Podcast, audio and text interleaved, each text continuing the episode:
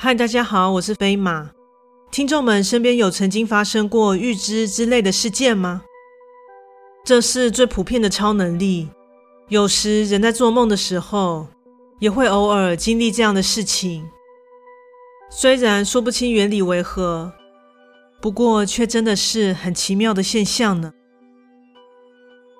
在这里插播一下，飞马最近接触到一项非常优质的产品，这是一家专业的发品及沐浴日常用品的品牌，W N K。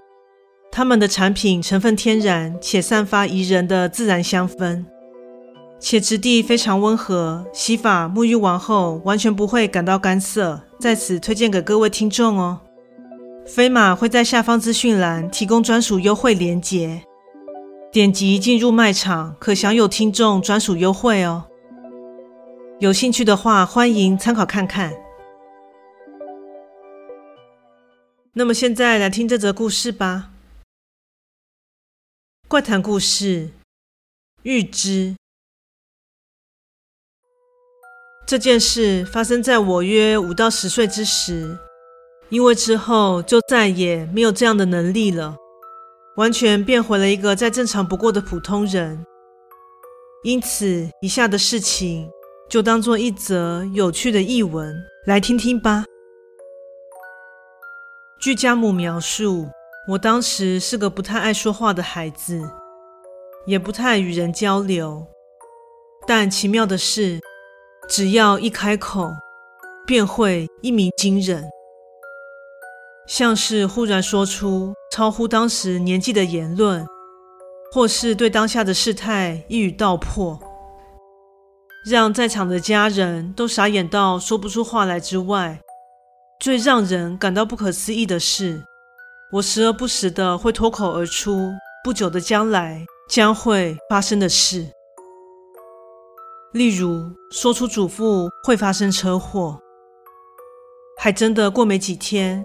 祖父就在开车时与人发生擦撞，又像是说出舅舅家将会有个新的弟弟。之后，舅妈因为身体不适前往医院检查之下，才发现怀孕。在怀胎十月后，果然生下一名小男孩。诸如此类的巧合，让长辈们对我是又爱又怕。但除了这样的异能之外，我就只是个沉默又内向的普通孩子，所以大家除了很怕我在开金口外，对我的态度倒是没有怎么变。外婆也因为这样的状况去咨询过一些坊间专家，得到的大多是较为迷信的答案。不过因为家人们一向不言怪力乱神，所以便没有再深入往这方面探讨。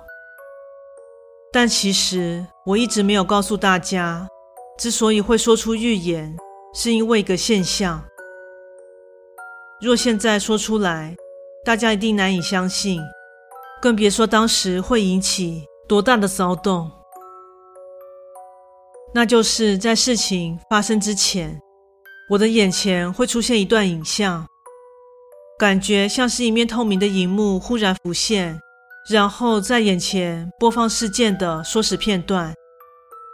一开始自己也觉得惊奇，加上事件的主角都攸关家人，所以总是不加思索地告诉对方。但现在回想起来，当事人忽然听到这些预言的时候，是多么的百感交集了。而其中最让我印象深刻。也是让我如今余悸犹存的过往，刚好发生在我的母亲身上。在出生不久后，父亲便意外身亡了，所以童年时期我几乎都是和母亲一起生活。而当时因为经济所迫，让母亲除了赚钱和照顾我之外，几乎没有自己的个人生活，而我也从未看过有关于母亲的任何画面。直到我大概八岁那年某天，眼前忽然跳出了一段影像，那是关于母亲和一位陌生男人的片段。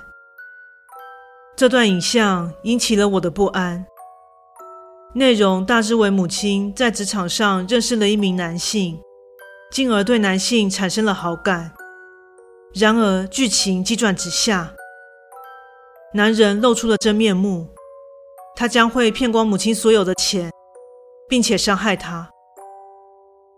当时的我即使还小，不懂世事，但也马上察觉大事不妙，于是便在母亲下班回家后，赶紧告知对方。但正当我应着开门声到达门口时，眼前除了母亲的身影外，那陌生男人却正站在她的身后。因为预知的事件从未这么快就发生，所以当下的我惊慌到不知所措。妈妈今天带了一位朋友回来做客哦。